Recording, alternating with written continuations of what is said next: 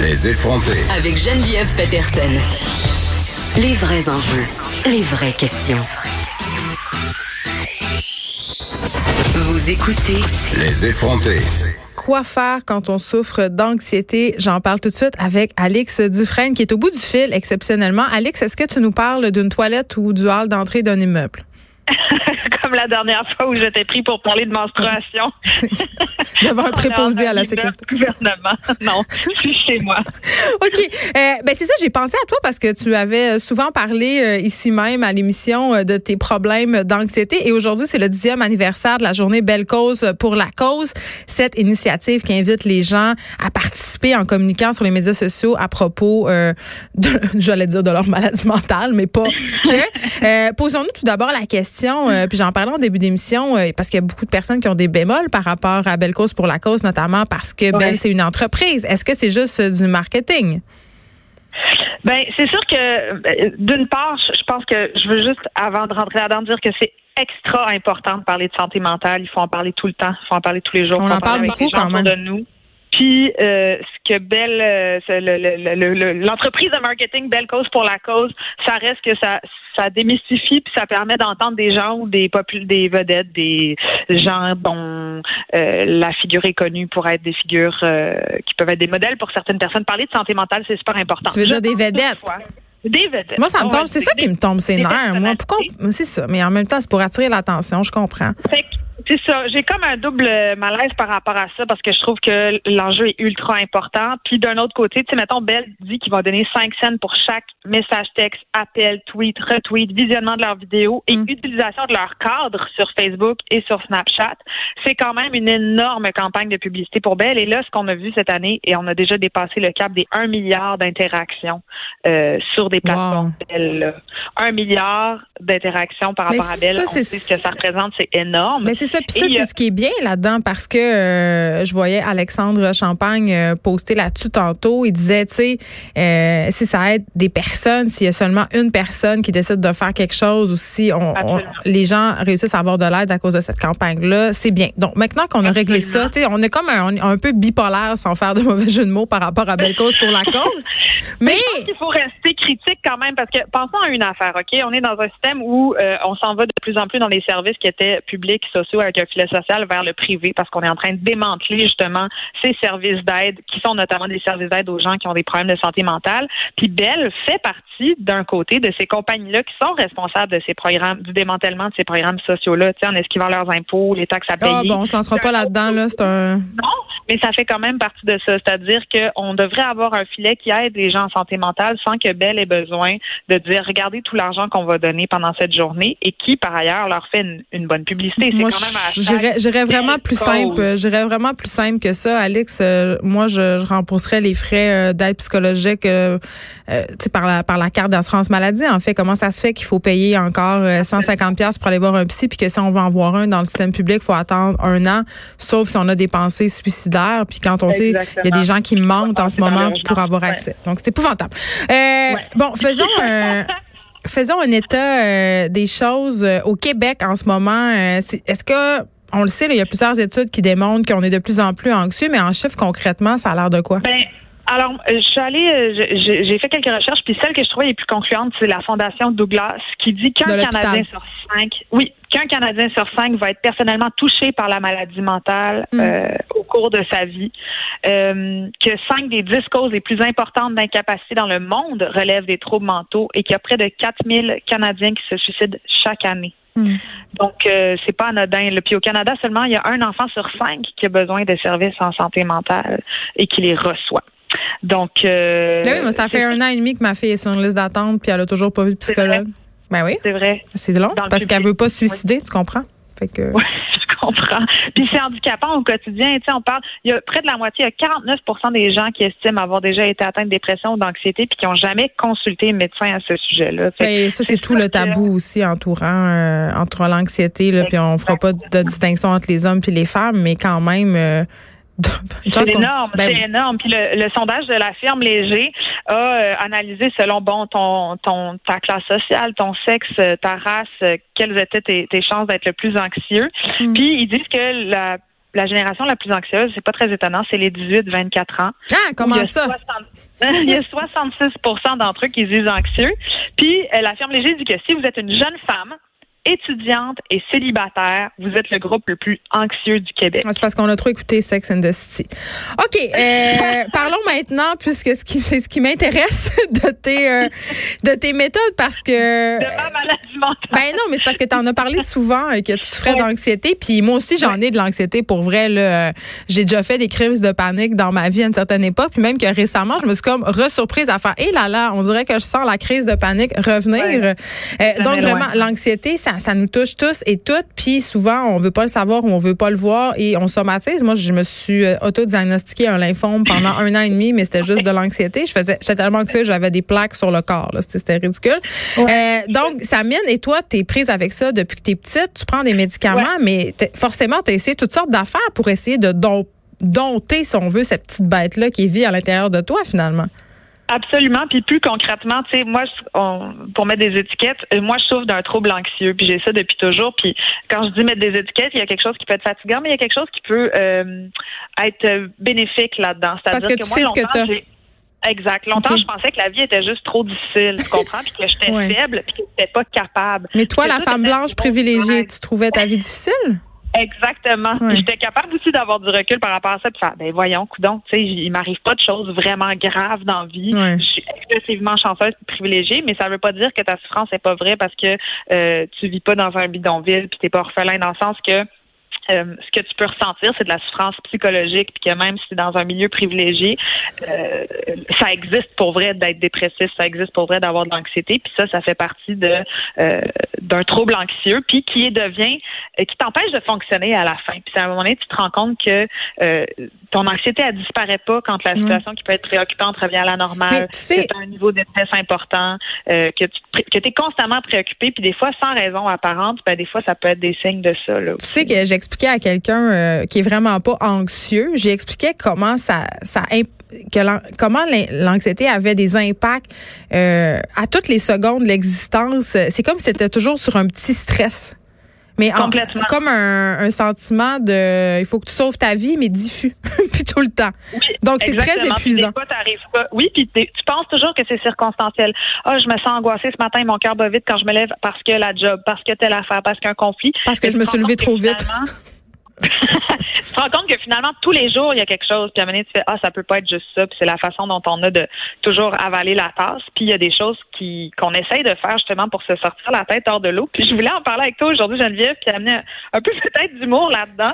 Parce qu'il y a quelques mois, avec euh, ma cousine Céline Equet, qui est une euh, doctorante à McGill en, en sociologie, qui a été longtemps euh, militante féministe et qui, pour des raisons de santé mentale, pour préserver la scène, je crois, a arrêté, qui écrivait pour Ricochet notamment. On on a fait la liste de tout ce qu'on avait fait pour essayer soit de se guérir, ce qui est, une absurdité en soi, ou de s'aider avec notre trouble anxieux. Céline, elle a souffre de, dépression. Euh, et on a fait cette liste hallucinante de tout ce qu'on avait essayé de faire et j'aimerais partager avec vous. Ah, ça va faire du bien. Ça sera pas lourd. Puis après, on va dire ce qui a marché et ce qui n'a pas marché, peut-être, juste pour pas euh, porter de confusion sur des choses, parce que ce que je nomme là, c'est pas parce que ça a marché ou c'est pas parce que ça n'a pas marché. Donc, c'est pas du Attention, il sera question de pseudoscience ici. Oui, mais c'est pas un guide sur comment se guérir de l'anxiété et de la dépression. Oui, ça fait trois fois que tu le dis. de deux femmes. Ne faites pas ça à la maison. Exact. Ils ont essayé tout. Alors, il y a l'évidente psychothérapie individuelle qu'on a essayé. Il y a la psychiatrie, c'est-à-dire qu'on se fait recommander des médicaments qui sont des ISRS, hein, qu'on nomme, euh, qu'on peut nommer aussi comme des inhibiteurs, sélectifs de recapture de la sérotonine, donc des antidépresseurs ou des anxiolytiques. On a fait de la psychothérapie de groupe, de l'acupuncture, de l'ostéopathie, de la physiothérapie, tous les produits naturels inimaginables, je vais y revenir, des euh, du yoga, évidemment, de la méditation, de la, de la chiro, des massages, on a pris des bains de sel de pion, on a fait le cri primal, on a fait de la respiration yogique. Ça, c'est quand tu manges pas le matin, tu creuses ta cage thoracique, tu fais comme juste qu'est-ce que t'as mal au cœur. On a fait des traitements d'huile essentielle. On a lu toutes les crises de livres de self-care. Imparfait, libre et heureux. TCC pour l'insomnie. Le pouvoir du moment présent. Les gens roulent des yeux en régie, juste à dire. Quoi? Les gens roulent des yeux en régie. Guide de l'autocompassion, réduire le stress. On a fait des régimes sans gluten, des régimes sans lactose. J'ai fait de l'homéopathie pendant un an, mes amis. Je vous parle pas des sous qui sont passés là-dedans. J'ai fait euh, de l'irrigation colonique. Je te crois pas. Je ne te crois pas. Tu t'es fait rentrer de l'eau dans le péteux? Oui, c'était pas le meilleur moment de ma vie, puis je peux vous oh confirmer que ça m'a juste donné 200 fois plus d'anxiété de faire cette affaire-là. Ah, OK. J'ai fait l'évident binge-watching de, séries, de séries euh, des câlins. Euh, faire beaucoup de sexe aussi, ça peut être une autre façon d'essayer d'être confronté à ces troubles anxieux. Euh, des casse-têtes, le petit robot massage que tu mets tes bras dedans puis ça te masse le dos, de la luminothérapie.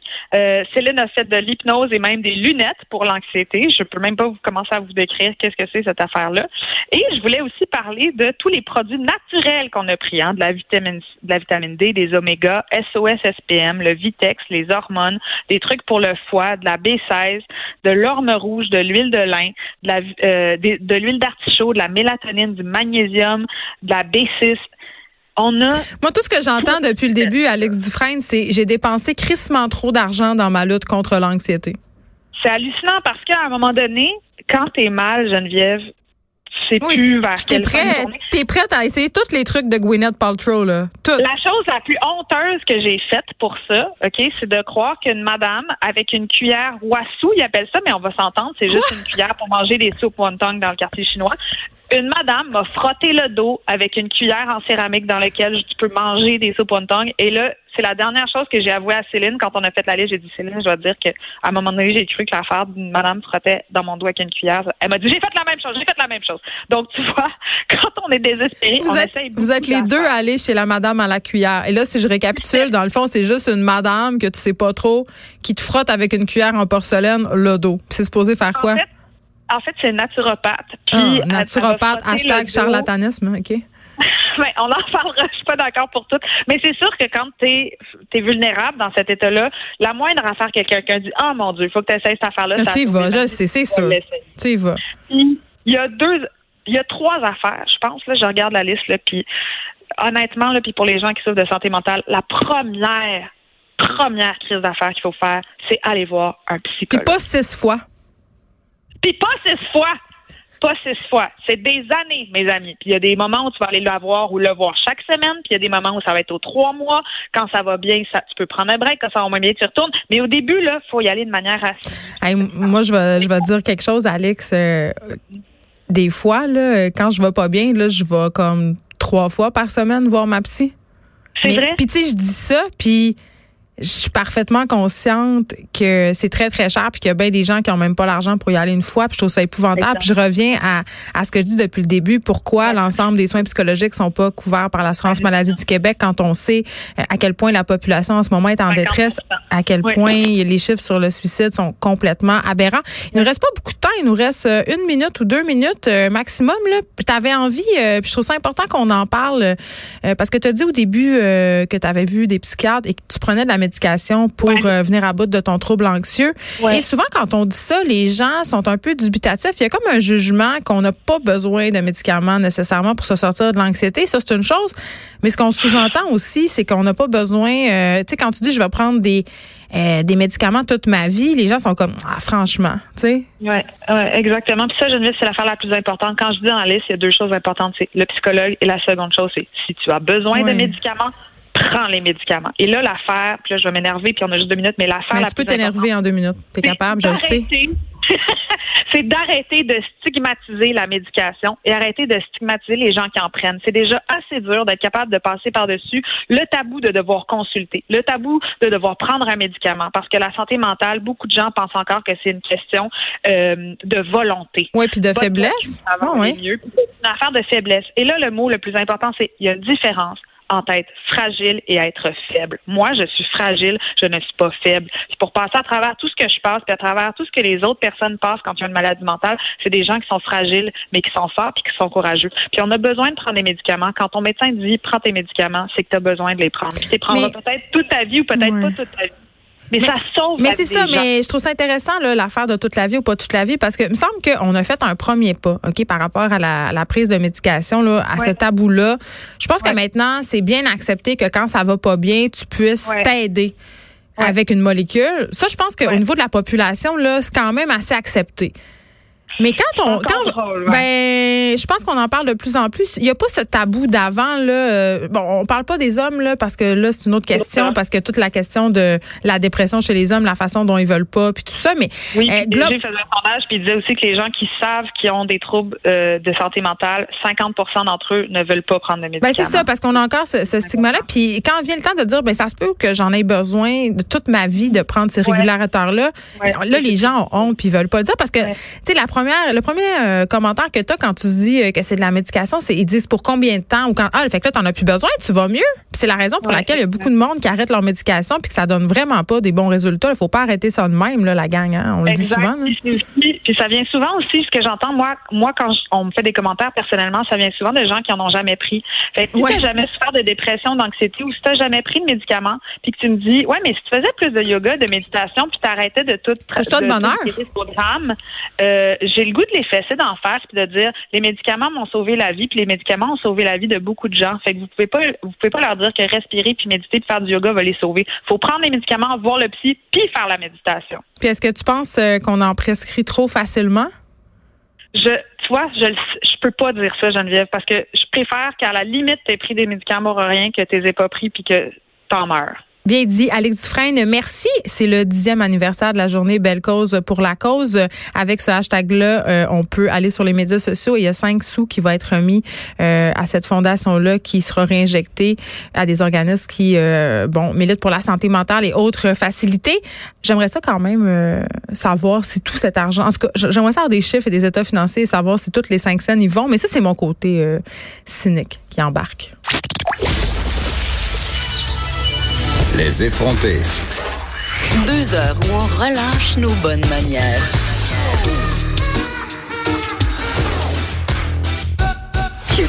C'est le moment de l'émission. On va faire un retour avec Francine Pelletier, chroniqueuse au devoir et documentariste sur cette fameuse euh, affaire qui secoue la Fédération des femmes